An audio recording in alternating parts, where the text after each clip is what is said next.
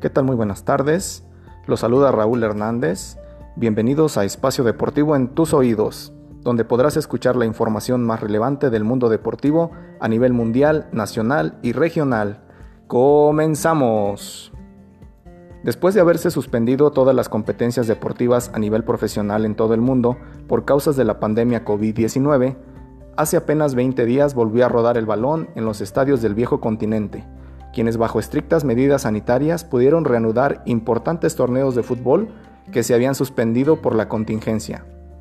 En nuestro país, el fútbol profesional parece que regresará a las canchas próximamente con el torneo denominado Guardianes 2020 en honor a los doctores y el personal médico que han atendido esta pandemia.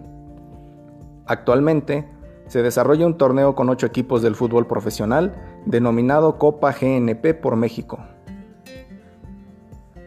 A nivel regional, cabe destacar que las ligas de fútbol municipales en toda nuestra región están detenidas, razón por la cual en el municipio de Tejupilco se ha aprovechado para dar mantenimiento y rehabilitar algunos espacios deportivos.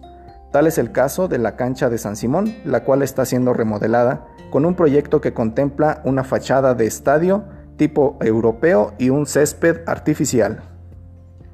Hasta aquí la información deportiva, nos escuchamos en la próxima cápsula de Espacio Deportivo en tus oídos. Muchas gracias.